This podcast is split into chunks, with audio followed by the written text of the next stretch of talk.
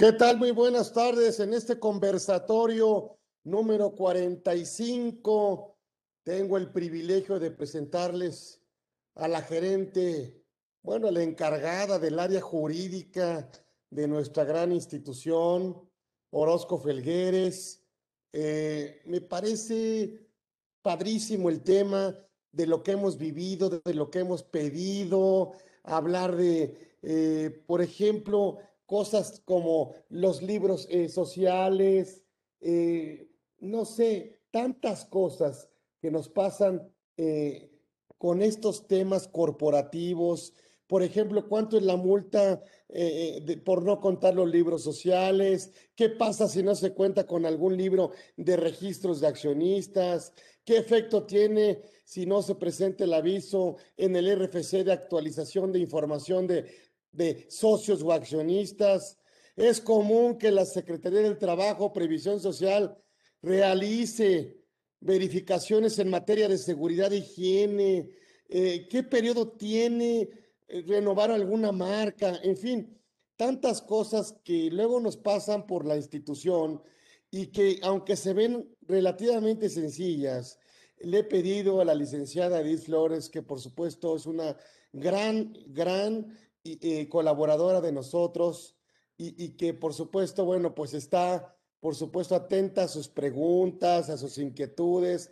Vamos a hacer de este conversatorio algo muy práctico, eh, eh, preguntando lo que ustedes quieran, en fin. Eh, yo le doy la, la, la, la, gran bienvenida, por supuesto, pues a su casa, pues es su casa, por supuesto, no, no viene como invitada Edith Flores, que está con nosotros para explicarnos este tema que hemos preparado muy especialmente para ustedes, que son las obligaciones corporativas que tienen las personas, ya no les decimos morales, personas jurídicas, en fin, y me siento, me siento halagado de poder no solo trabajar con ella, ¿sí?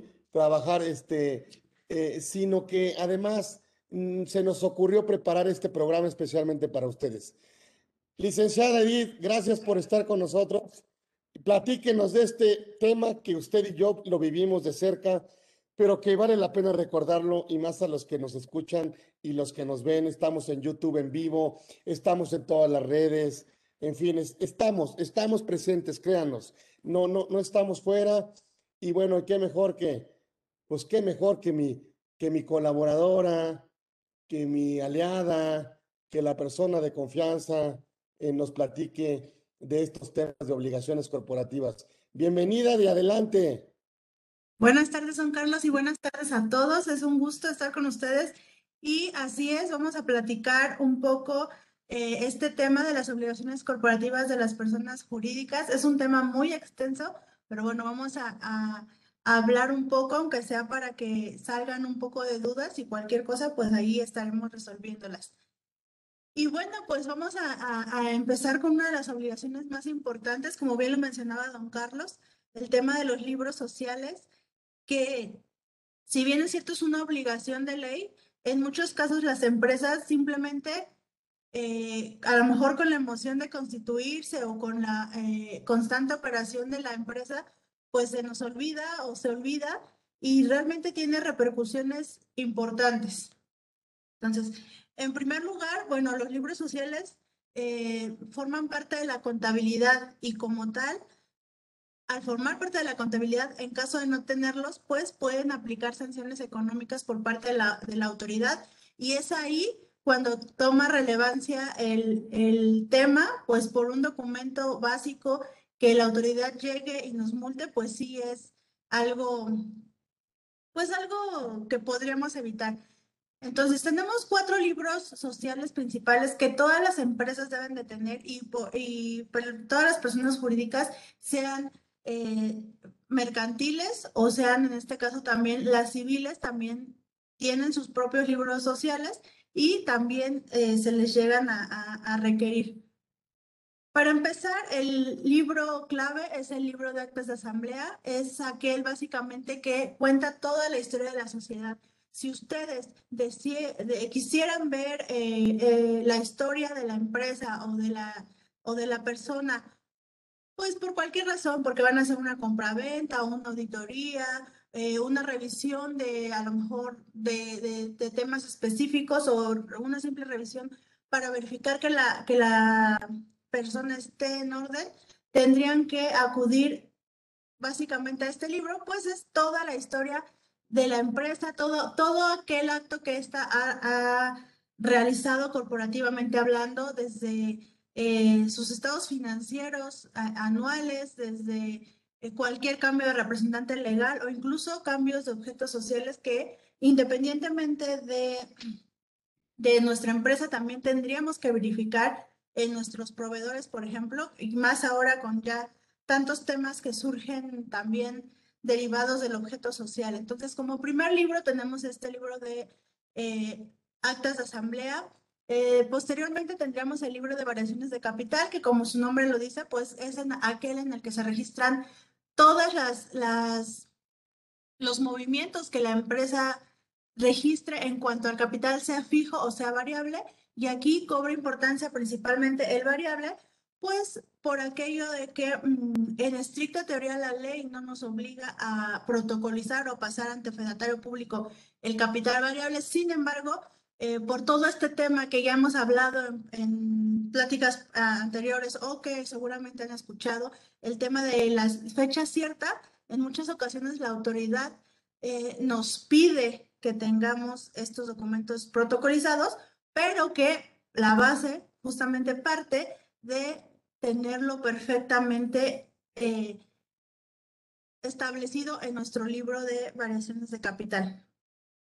El siguiente sería el libro de, de registro de socios o de accionistas, dependiendo de, obviamente, de la naturaleza de la sociedad. ¿Y por qué este libro es tan importante? Porque uno eh, tiene eh, los datos específicos de quién forma esta sociedad y la Ley General de Sociedades Mercantiles nos habla de que la sociedad únicamente va a reconocer como accionista o como socio aquel que esté inscrito en, esta, en, esta, en este libro. Entonces, si bien es cierto en el caso de las em, sociedades anónimas, un ejemplo claro es que los títulos son más, eh, pues rotan más, pueden ser más fácilmente negociables, un aspecto importante que deben de cuidar o que se debe cuidar en la empresa o incluso ustedes como, como inversionistas de una sociedad es que sean registrados en este libro para que no haya ningún problema en cuanto a su reconocimiento. Entonces, esto, esto es muy importante y pues tenemos otro libro base que muchas veces también nos olvidamos de él, que es el libro de consejo de administración, que ahí se toman, eh, se plasman los acuerdos fuera de asamblea y que es muy común que los tengamos, pero que no los plasmamos o no los pasamos. Por ejemplo, la designación de directores, la, eh, acuerdos de, en cuanto a, ajustes en, eh, dentro de la normativa de la empresa o de la, de la persona. Entonces, todos esos acuerdos ahí van a ir, incluso eh, la base de toda persona jurídica es, son los estatutos sociales.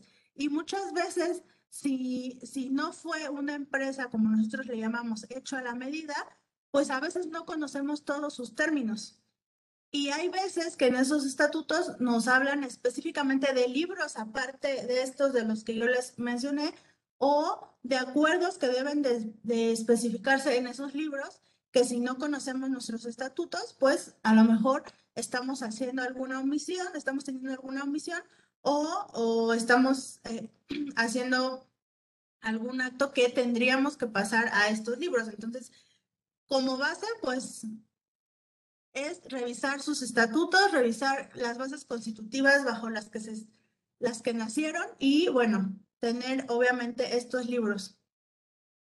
Eh, como, como dato importante también, el artículo 27 del Código Fiscal nos obliga, porque es una obligación, eh, a colocar el RFC de los socios en todas las actas de asamblea. Y si no lo hacemos, esa es una sanción independiente a la de no tener los libros sociales.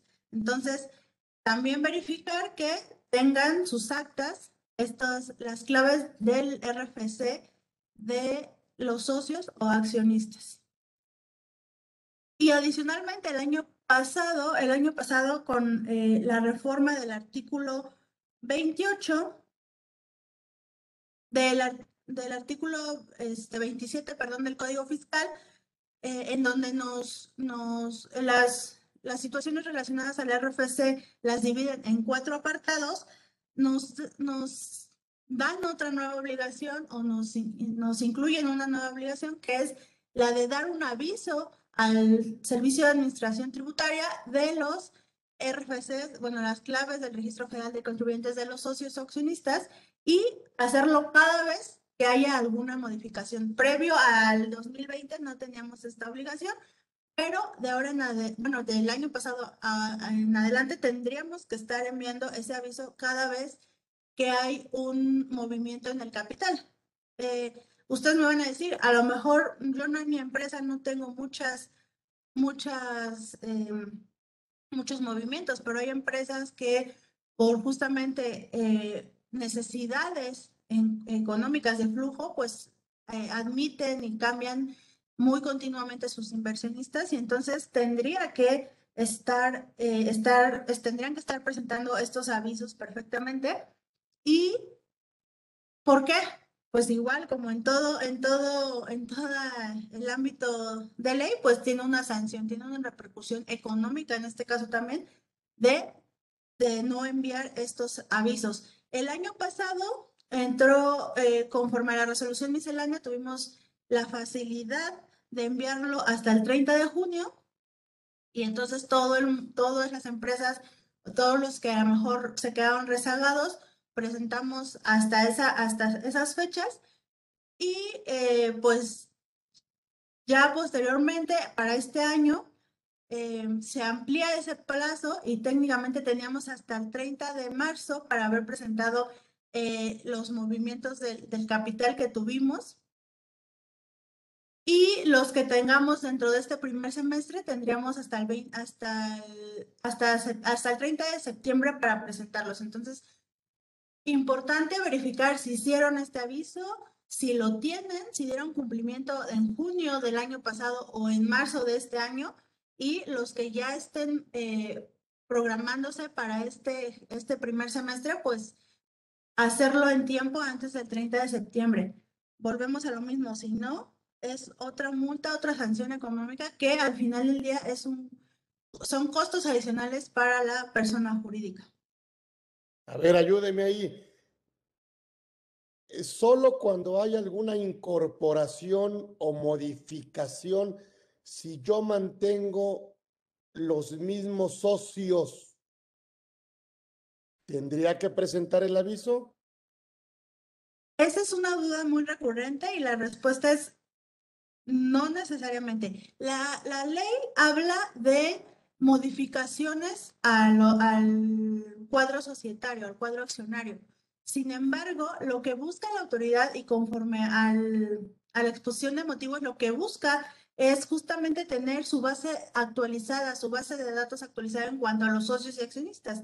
Incluso si han ido a renovar recientemente la FIEL, les piden un reporte detallado de los socios o accionistas y de su RFC. Esto quiere decir que yo tendría que verificar, yo como persona moral, aunque no tenga eh, movimientos en el capital, tendría que verificar si la autoridad tiene actualizado ese registro. ¿Sabe quiénes son mis socios? Sabe quién soy yo, evidentemente, pero sabe quién, cómo está integrada mi estructura. ¿Tengo actualizado ante él mi representante legal? Esa es una pregunta muy importante que también se tienen que hacer. Como, como bien lo menciona eh, don Carlos, no solamente es obligación en cuanto a las modificaciones, también a que yo tenga actualizada esa información con la autoridad. Si yo me constituí en el 2005, pues obviamente, y no he tenido un movimiento desde entonces, pues habría que verificar si la autoridad realmente tiene actualizada mi información y dos, si yo tengo medio de comprobar que la autoridad tiene esa información en su poder. De lo contrario, tendría que actualizar mi información de igual forma. Entonces, ese es un punto muy importante. Técnicamente ya estamos fuera del plazo de beneficio que nos dieron, Pero bueno, al igual que en otras eh, obligaciones, aquí hay cumplimiento espontáneo, entonces tendríamos que presentar ese aviso antes de que la autoridad nos requiera para, para evitar la sanción. Y pues digamos que no, las sanciones no son tan altas. En el caso del aviso son de 4.200 a 8.400 pesos, pero imagínense por aviso que no presentaron. O sea, imagínense 5.000 pesos por aviso no presentado. Ya de poco a poco va sumando. Y en el caso de los libros sociales, por no presentar, por no, porque ustedes no sienten el RFC en las actas de asamblea un dato que ustedes es cualquier cosa, a lo mejor, son de tres mil, de cuatro mil pesos a once mil quinientos pesos. Imagínense por RFC no asentado, por acta. Ya, ya va sumando, entonces ya genera un costo importante para las empresas. Entonces, es muy importante, uno, que tengan esos libros, dos, que asienten en todas sus actas, los RFCs de los socios o accionistas, y tres, que emitan los avisos a la autoridad, en este caso al SAT, de esos movimientos de capital. Y ojo, no queda ahí en cuanto a todo esto del capital también, en 2018, no es tan reciente, pero no tiene tantos años, la Ley General de Sociedades Mercantiles también se modificó para que mm, nosotros como personas morales tengamos que informarle a la Secretaría de Economía cómo está compuesto nuestro capital.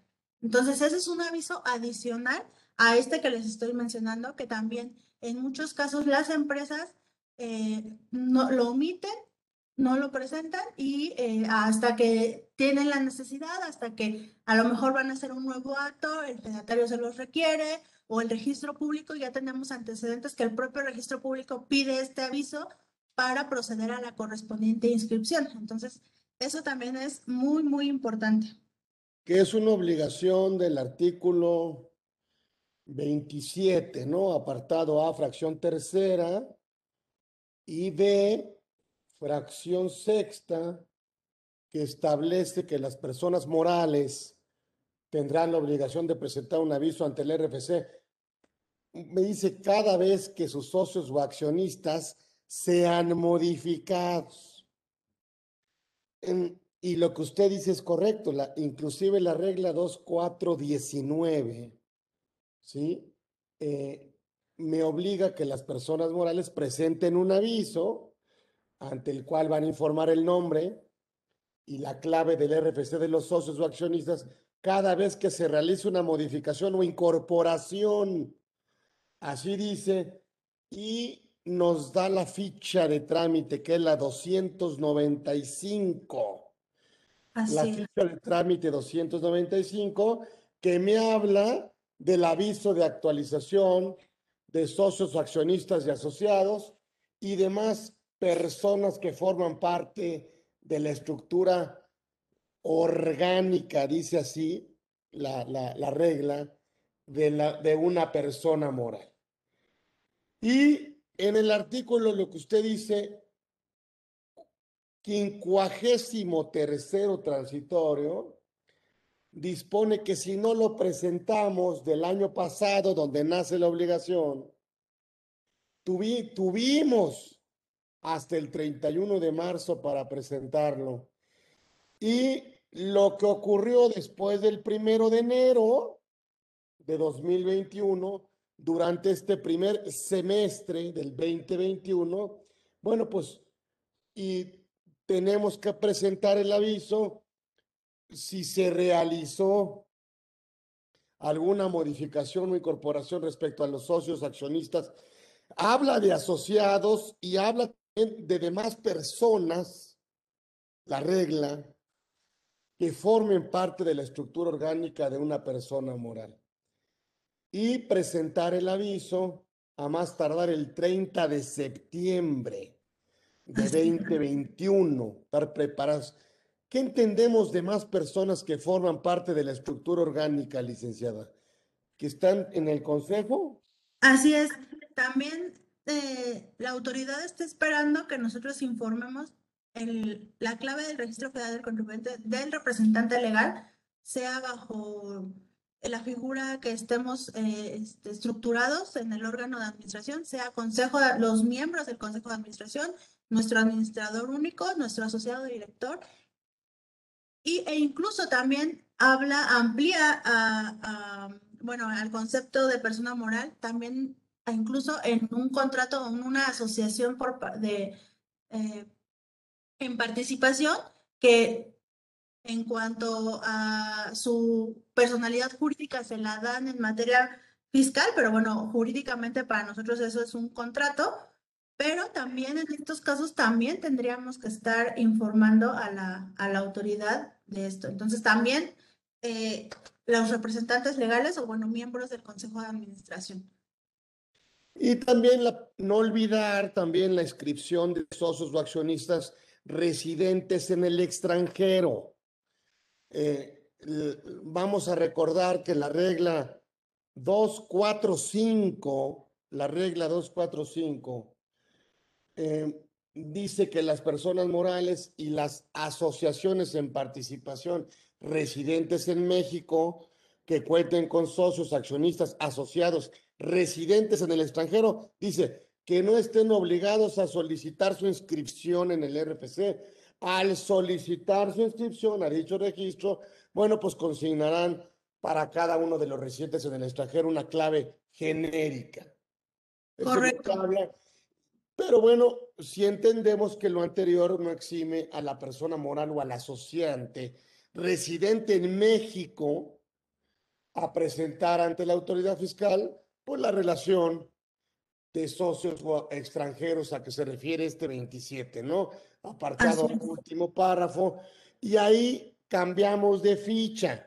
Esta es la ficha 139, ¿sí? Y no la ficha 295, que es la declaración de socios o accionistas asociados residentes en el extranjero, de personas morales residentes en México que optan por inscribirse en el RFC, que es la forma oficial que ya conocemos, que es la 96, ¿sí? que está en el anexo 1A, y también la miscelánea en la regla 2421, en esta miscelánea, establece que los fedatarios públicos tendrán por cumplida la obligación de cerciorarse que la clave del RFC que corresponda a cada socio, accionista o representante legal, cuando la misma coincida con la sentada en la cédula de identificación fiscal o en la constancia de situación fiscal que ya sabemos que emite,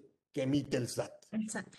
Y ojo, es importante también recordar que derivado de las reformas de hace unos años, los socios accionistas están obligados a inscribirse en el RFC. O sea, están obligados a contar con clave de RFC. No, no podemos argumentar que mi socio no tiene, ah, no tiene, no tiene esta obligación porque a lo mejor no tiene una actividad económica, no vamos a, o no ha recibido dividendos o algún remanente, no, eso no es eh, eh, excusa o no es excluyente para darse de alta en el RFC o tener esta clave. Entonces, sí se debe de contar con ese, esa clave para asentarla en las correspondientes actas e incluso va a ser, como bien dice don Carlos, va a ser necesario presentarla ante el fedatario público para que únicamente verifique que coincida, que así la asentamos de forma correcta.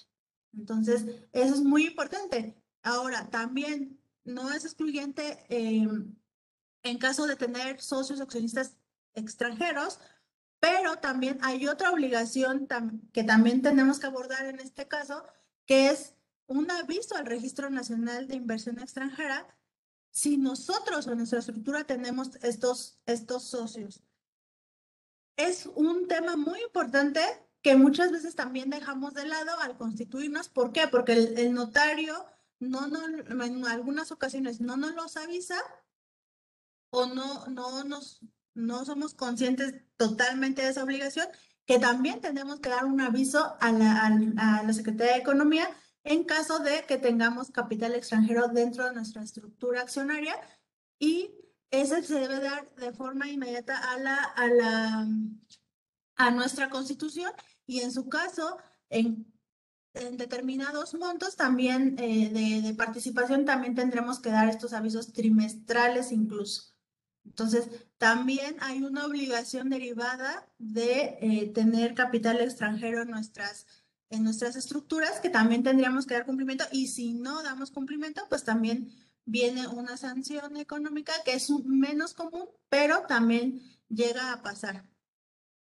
Entonces, también es importante esa, esa parte del registro de inversión extranjera. Entonces, pues es otra obligación importante a, a, sentar.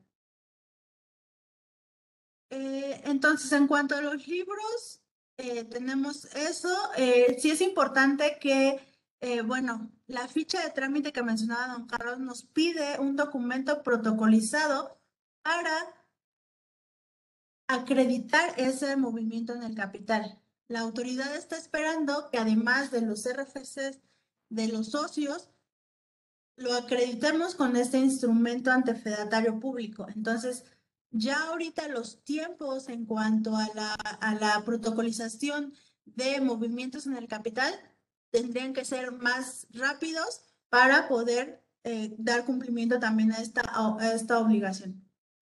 Ahí Obviamente, como en todo, en todo hay parte cierta controversia de iniciación de escritura, de, lo que les mencionaba. No es obligatorio por ley la, protocolización en el caso de la, del capital variable, por ejemplo, pero pues bueno, al existir ese movimiento, habría que, eh, es importante que lo tomen en cuenta para que eh, en los casos específicos, pues puedan, puedan tomar la mejor decisión en cuanto al envío de estos, de estos avisos que mencionamos. Entonces, eh, es muy importante, ya ahí resumiendo lo de los libros y los avisos derivados.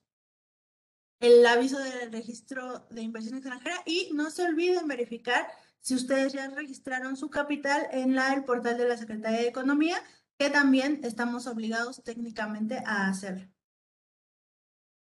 Otro, dato importante también, o dentro de las obligaciones corporativas tomadas como tal, es eh, en materia de propiedad intelectual, y eso es importante mencionarlo, es muy breve, es tener en orden sus registros de, propiedad intelectual, llámese marcas, eh, llámese, eh, en muchas empresas, muchas personas generan conocimiento o derechos escritos este, entonces, todo eso es importante que también tenga su correspondiente control, su correspondiente registro y no olvidar, en su caso, hacer las renovaciones. Por ejemplo, las marcas son un em, elemento muy importante que da valor a la empresa y no sabemos cuánto va a valer mañana o en cinco años. Y muchas veces nos ha pasado las marcas las olvidamos, ya tenemos el registro, se logra un registro, las olvidamos, pasa su tiempo de vigencia, se nos olvidó renovarlas y ¿qué pasa? Pues obviamente perdemos ese registro. Entonces, es muy importante también que si ustedes en su, en su estructura cuentan con marcas, con una o con varias, pues tengan un adecuado control de estas para evitar la pérdida de las mismas. Y lo mismo en el caso de derechos de autor, si tienen eh, material escrito, que se registre, que si tienen patentes, incluso hay, hay, hay empresas o estructuras que manejan muchas patentes. Entonces, todo eso es importante, incluso imágenes también son importantes. Ah, aquí en las imágenes voy a hacer una pequeña pausa.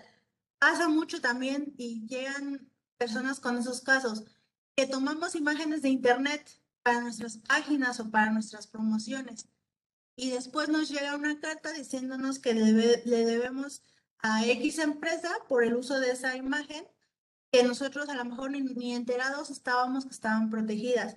También eso es un punto importante, por ejemplo, en sus páginas, qué imágenes usan, qué imágenes están usando para comercializar, para promocionarse.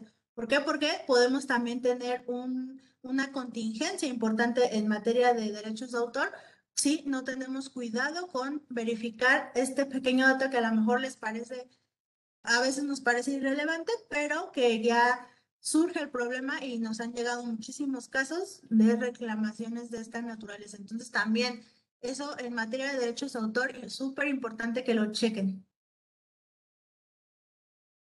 Otro tema muy, muy importante que también muchas empresas a lo mejor hemos dejado de lado o no le damos la importancia que tenemos como obligación corporativa está eh, el aviso, el famoso aviso de privacidad, que obviamente nos importa a nosotros como personas físicas, como, como consumidores, como clientes, pero que la, se traslada la obligación a las personas jurídicas de contar con este aviso de privacidad si vamos a tener acceso a datos personales.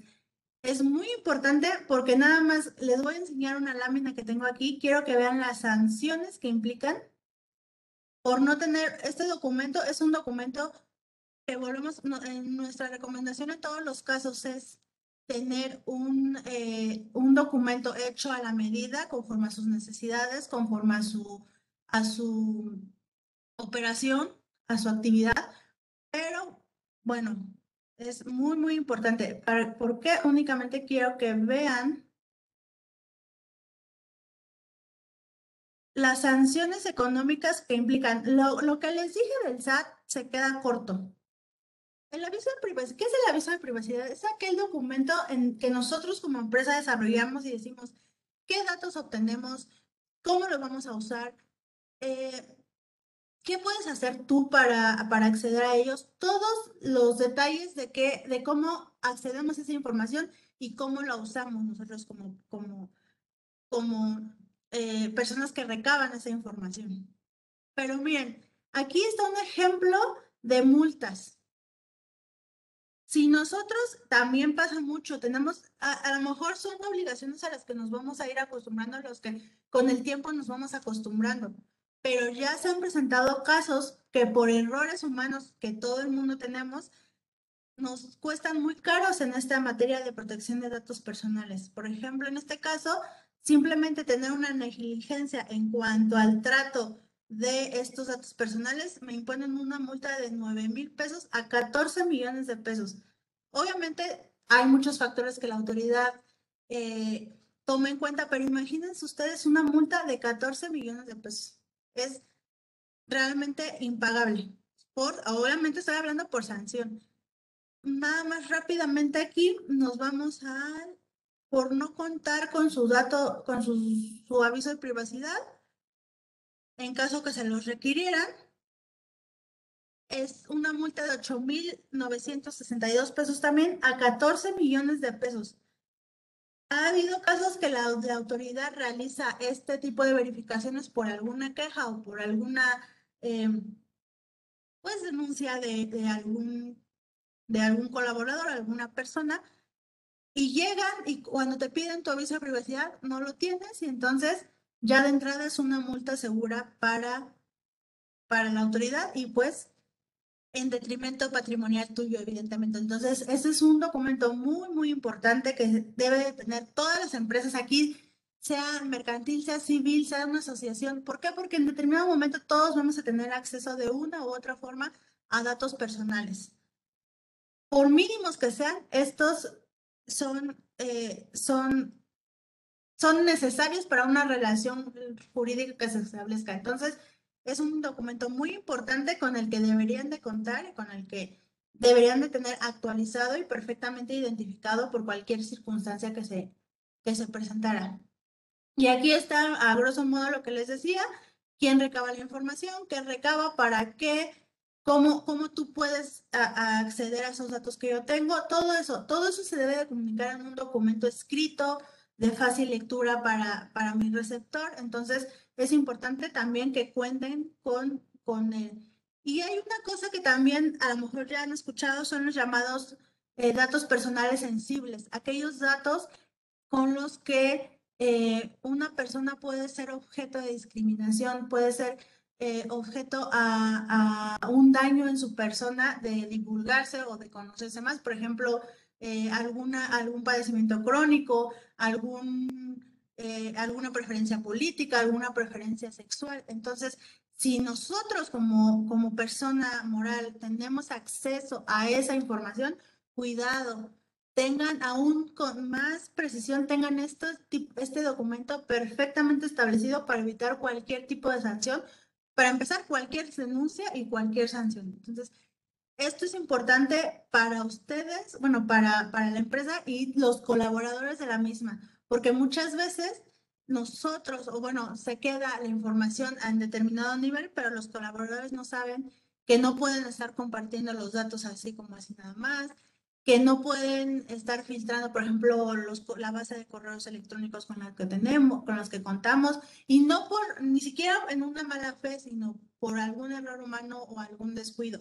Entonces, es muy importante que, eh, que tengan esta, esta este documento es un documento base y debemos contar con él. Entonces, esa es otra de las obligaciones corporativas principales que deben de ver desde su constitución y si ya tienen varios años de constituidos, pues verificar que tienen esta documentación en orden, actualizada y eh, en su caso con acusa de recepción de las personas que correspondan, porque también pasa, puede pasar que los eh, pues personas allegadas o personas eh, que colaboraron con nosotros en algún momento presentan una queja, una denuncia, argumentando que nunca conocieron nuestro aviso de privacidad, aunque sí se lo dimos, pero igual que en las operaciones, que ya también hemos hablado mucho de eso, tiene que tener la materialidad, tienen que tener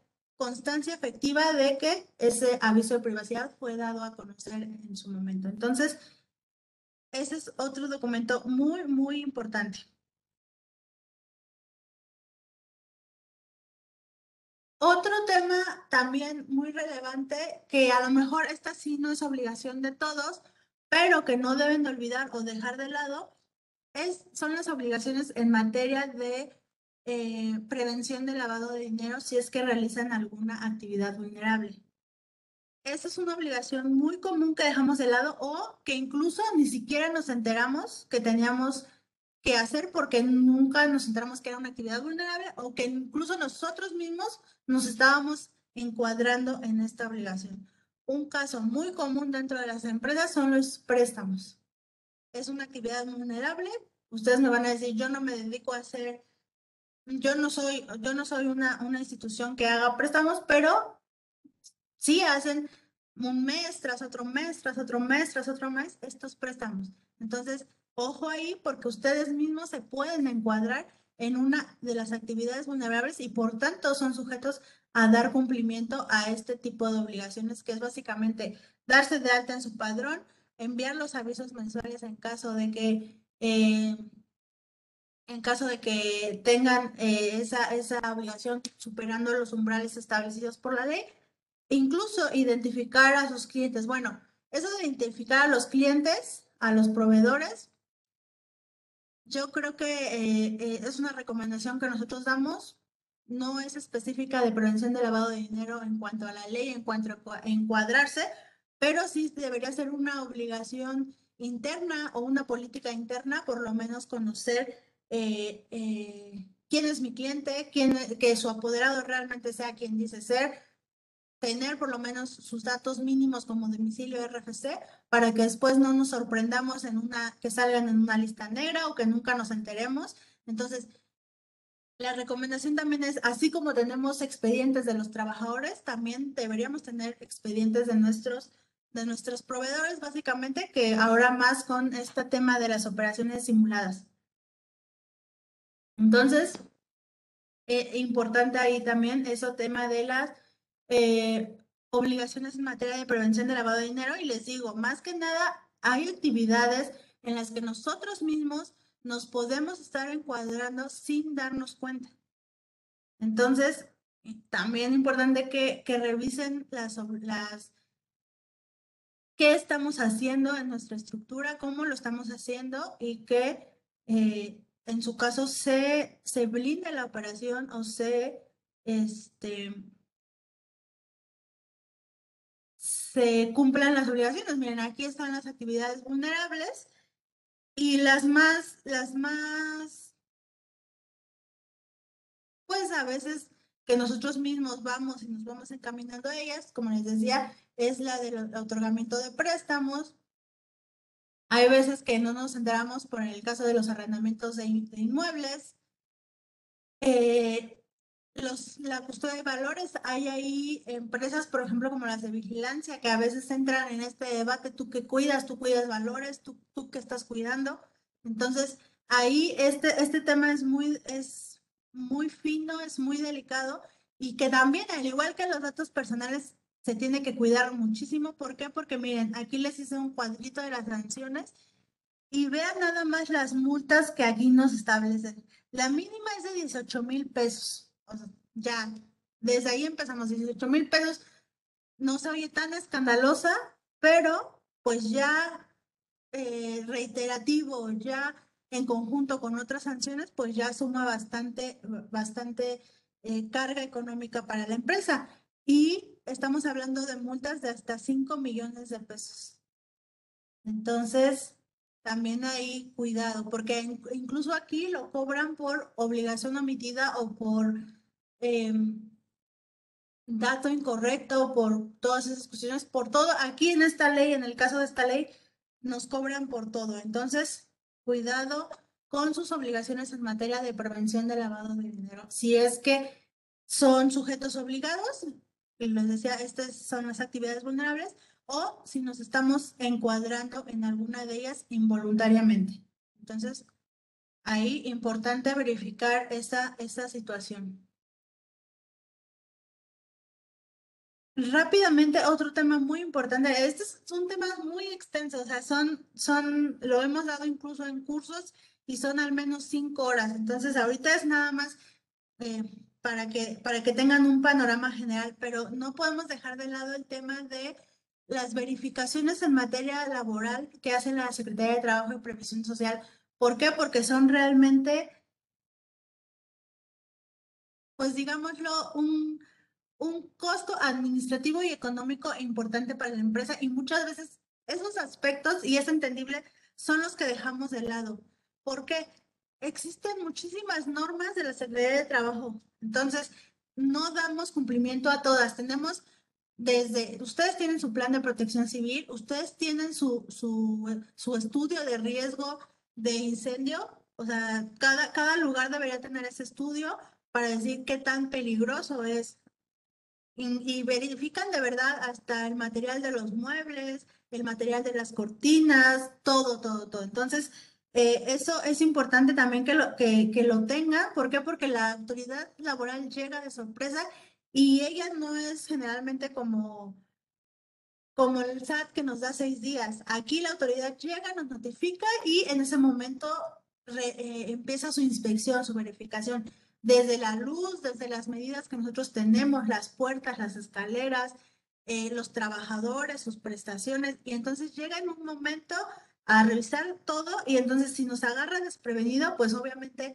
no vamos a tener los elementos, o por lo menos no porque no lo tengamos, sino no lo tenemos eh, organizado a lo mejor, y entonces nos revisa, nos multa y son multas también muy, muy grandes que por pequeños elementos como un reglamento de trabajo, como un plan de protección civil, como evidencia de que nuestros trabajadores están seguros, nos llegan a multar con de 800 mil, un millón hacia adelante. Entonces, también ese es un tema muy importante que debemos tener en consideración para nuestras, nuestras empresas y la seguridad de los trabajadores conforme a los lineamientos de la Secretaría de Trabajo. Entonces, esos son, son algunos, algunos temas muy, muy relevantes. Las, las revisiones de la Secretaría de Trabajo generalmente versan en cuanto a seguridad de higiene y las comisiones de los trabajadores que deberían de existir para verificar que todo el ambiente laboral sea seguro. Y ahora con el tema de las verificaciones, eh, la reforma que se hizo en materia de subcontratación laboral, estas verificaciones obviamente van a ser objeto eh, los, los, los prestadores de servicios especializados en materia de la Ley Federal de Trabajo, pero eso no exime a todas las demás empresas de dar cumplimiento a sus lineamientos y de que también puedan ser verificadas. Obviamente ahorita de inicio, pues la idea es que estas empresas se regularicen cuando, cuando realicen su, su solicitud de registro y serán objeto de verificación, pero las verificaciones aplican igual para todos. Y el problema también aquí con la Secretaría de Trabajo es que una vez que inicia generalmente y no estamos de la forma que ellos quisieran, no nos suelten en al menos tres, cuatro, cinco años consecutivos de verificación, casi, casi hasta que todo, hasta que la autoridad va viendo que por lo menos tenemos disposición de generar la información, de generar la capacitación que se requiere en esta materia para, eh, para, para dejar de sancionarnos. Entonces, es muy importante, volvemos al mismo, es de gran importancia que tengan la documentación, que al menos conozcan qué documentación deberían tener para evitar alguna sorpresa en materia de, verificaciones de esta autoridad y, este, y que también nos vienen eh, muchas veces con cargas económicas muy importantes. Obviamente son eh, debatibles en juicio contencioso administrativo, pero bueno, eso se dirime ya en otras instancias y bueno, es, es peleable perfectamente como todas las sanciones administrativas, pero pues bueno, también tenemos que tener los elementos para probar que estamos cumpliendo en algo. Entonces, estos son, son algunos elementos que deben de contar, que yo los exhorto a que verifiquen terminando esta plática en sus empresas, pregunten por los libros, pregunten por su aviso de privacidad, pregunten por los avisos al SAT, a la Secretaría de Economía, revisen sus estatutos. Primero que nada, revisen sus estatutos, revisen qué dicen, al menos nada más por conocimiento de su propia estructura. Revisen si, si, cómo están haciendo sus operaciones de, de mutuo, de préstamo internamente, incluso intercompañías. Entonces, todos estos elementos es muy, muy importante que, que los verifiquen. Entonces, no sé si tenga alguna pregunta, maestro Carlos. También aquí estoy viendo algunas preguntas en el chat. Sí, dice, dice Guadalupe Osorio. Guadalupe, sí, hola Lupita. Ándale.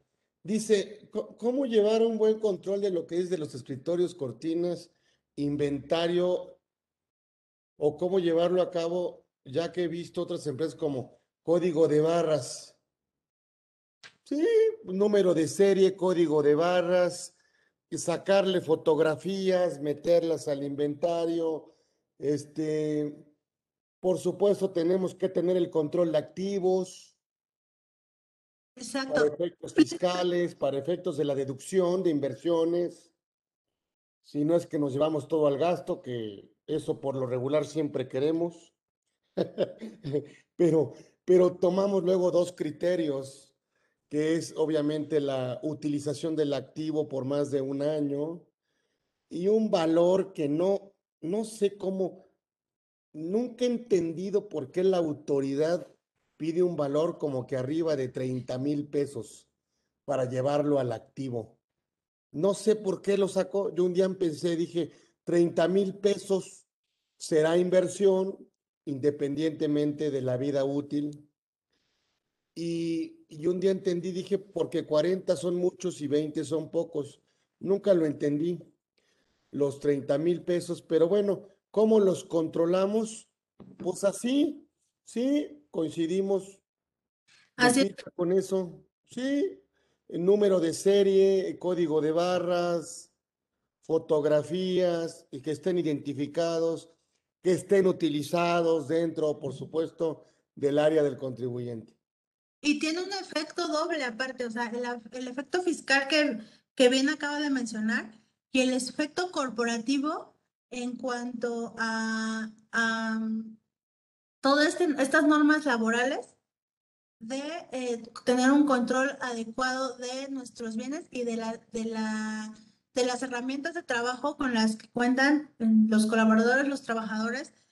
¿Por qué? Porque eso también nos llega a pedir la autoridad laboral. Entonces tiene ese doble efecto y por eso es muy importante que todas las empresas tengan su inventario de activo bajo un control de código de barras o simple identificación de, descriptiva, mesa de tantos metros, tal color, marca si es que la tuviera, este, tantas patas, un, un, control de activo perfectamente identificable para que eh, nos sirva para ambas cosas, desde un aspecto jurídico, corporativo y desde el aspecto fiscal que ya acaba de mencionar y que es importante contar con él. Aquí hay una pregunta muy importante que dice, ¿hay alguna forma de revisar en el SAT quiénes, quiénes de los socios sí están registrados en el RFC de la empresa? Ese justamente era nuestro cuestionamiento el año pasado. No, la respuesta es no. Si ustedes no hicieron o no han hecho este aviso de actualización de socios o accionistas, no hay forma de que ustedes tengan un comprobante del SAT de que ya los tiene registrados. Entonces, sí tendrían que hacer este registro. Si ustedes no tienen forma de, acreditarlo, tendrían que hacerlo. Eh, pasa mucho y sigue pasando que a pesar que nosotros hemos enviado ya el aviso ante el SAT de actualización del RFC, nos, cuando actualizamos firma electrónica o algún trámite que debamos acudir a la administración, nos siguen pidiendo la relación de socios o de accionistas con, con su RFC. Entonces, aún así, en ese, en ese trámite, si ustedes fueron a hacer su fiel, a renovar recientemente su fiel, lograron conseguir una cita, bueno, ahorita ya está más fácil, pero en, en el año pasado, por ejemplo, este, y les pidieron esos datos, realmente ustedes no tienen un comprobante de que la autoridad ya tiene conciencia plena de su estructura accionaria al día de hoy. Entonces, sí es importante, si no tienen forma de acreditarlo, sí es importante que lo, lo verifiquen y más en las sociedades que ya tienen más de 10 años constituidas y que no han tenido ningún tipo de movimiento, llámese ni de administración ni de capital y, por, y que no tienen ninguna escritura posterior a su, a su, a su acto constitutivo. Entonces, es importante también que lo verifiquen.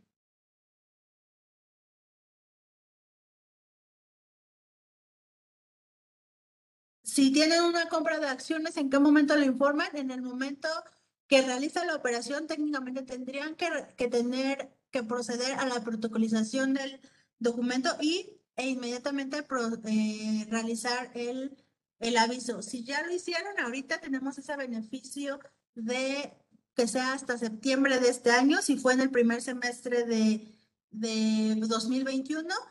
Si fue posterior, digo anterior, o sea, en 2020 o previo, ya hacerlo ya. Y si lo hacen después, pues después de, vamos a pensar en diciembre, pues tendrían, salvo que salga alguna otra disposición, pues tendrían 30 días para presentar su aviso correspondiente.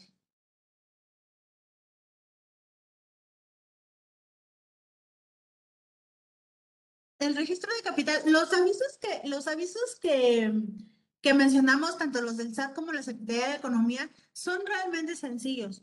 Eh, pero no porque sea a lo mejor sencillo, no, es importante que de igual forma se asesoren, eh, todo se hace a través de Internet. Realmente las plataformas ya al día de hoy ya son más fluidas. Cuando recién se implementaron, pues lo sabemos, pueden tener algunos errores o algunos problemas de carga, pero al día de hoy ya son más fluidas.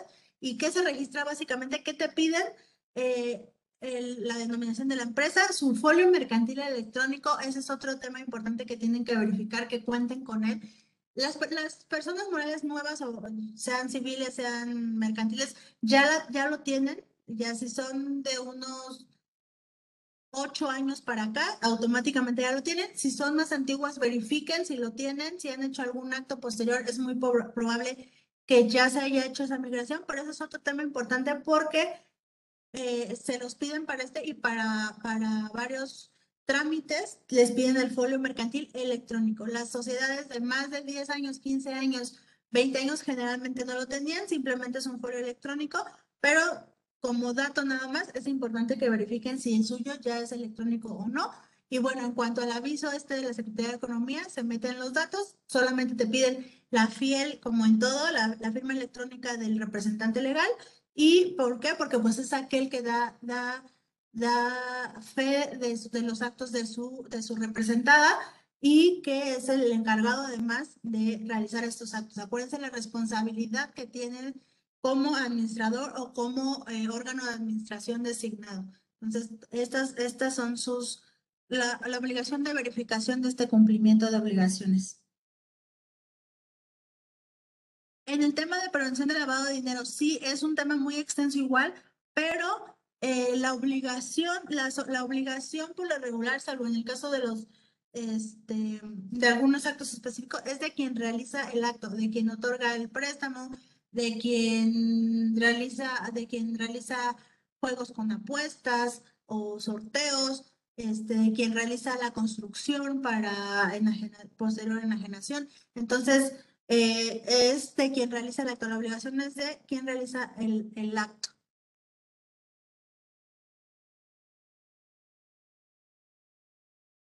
Y el sujeto objeto del aviso, pues será quien recibe el préstamo. O sea, es como que nosotros decimos, yo, Edith, le presté a Juanito Pérez. Entonces, es mi obligación, pero informo los datos de la persona con la que realicé la operación.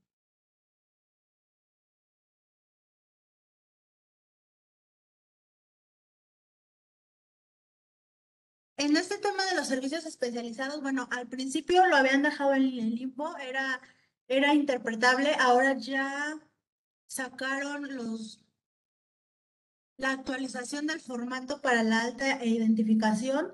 Em, pues yo pediría, es un tema controvertido desde su inicio, desde 2016 que lo encuadraron, pero em, en cuanto a los servicios especializados, es igual, es en cuanto a, la, a las contraprestaciones que tú realizas. Es y la identificación total de tus operaciones. Y más aún, en este tema de servicios especializados va a ser muy importante, bueno, prestación de servicios especializados de la Ley Federal de Trabajo, va a ser muy importante que tengan un adecuado control, un adecuado asesoramiento para evitar cualquier tipo de sanción y más que nada poner en, en peligro el registro que, eh, que ya hayan obtenido, porque va a ser un tema como el tema de las donatarias autorizadas, que deben de tener todo perfectamente alineado para evitar perder ese registro, que, eh, que pues además nos tendría repercusiones propias obviamente de la empresa y para con nuestros clientes. Entonces, esa, ese tema de eh, prestación de servicios especializados va a ser muy importante eh, analizarla desde, desde una perspectiva de prevención de lavado de dinero.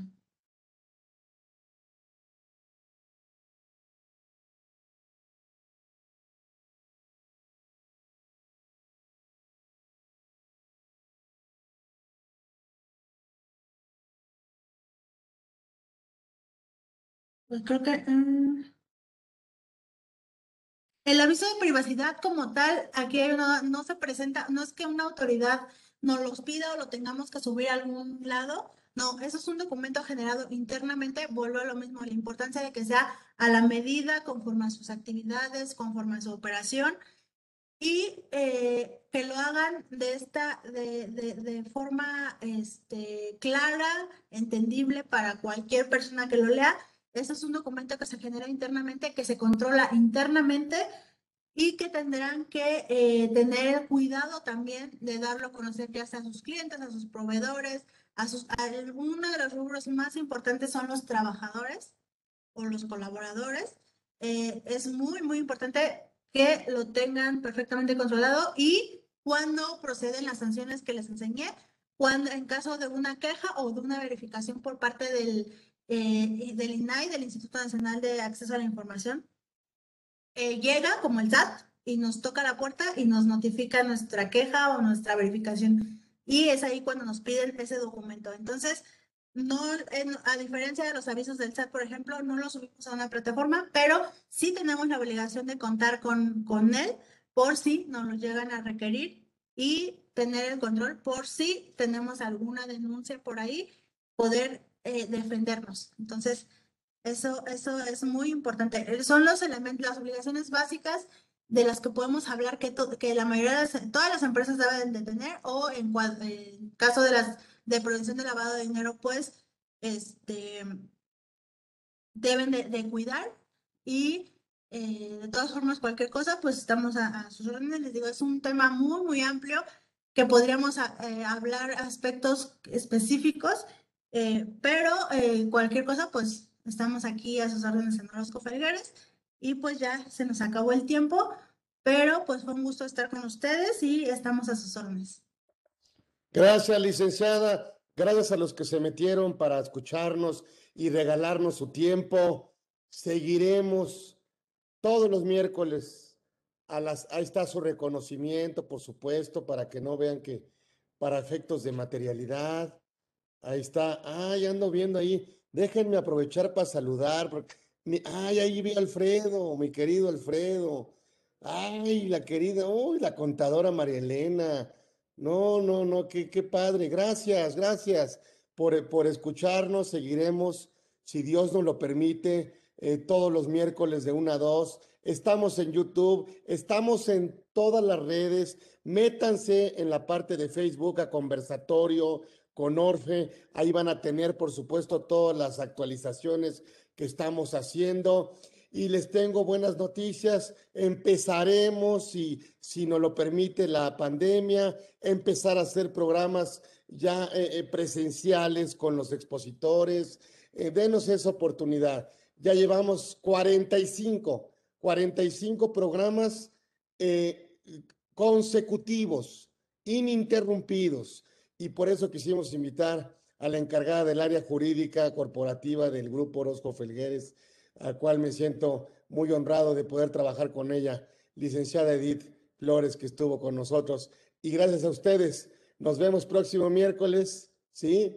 Y ya está nuestras, ya nuestra, ya está nuestra app, bájenla. Estamos en, en iPhone, estamos en Android, ya bájenla, ya la tenemos ahí para todas las noticias. Por supuesto, ay, ahí veo a quién, ay, don Carlos Latorre, presidente de, de GA, no hombre, que a todo dar, de GA México. Tipazo, don Carlitos, que está con nosotros, qué, qué, privilegio, como todos los demás que están con nosotros. Muchísimas gracias. Ustedes hacen posible este programa. Gracias. Nos vemos miércoles, próximo miércoles, 13 horas. También programazo, eh, créanme. Ya tenemos todo el año, eh, hay lista de espera, lo que quieran, hacemos. Mándenos sus, preguntas, sus, sus cosas, sus WhatsApp, sus chats búsquenos en las redes, búsquenos en, ya tenemos nuestra app, ahí estamos para ustedes, solo, solo lo hacemos para ustedes. Gracias, un abrazo, hasta luego, próximo miércoles, 13 horas, gracias.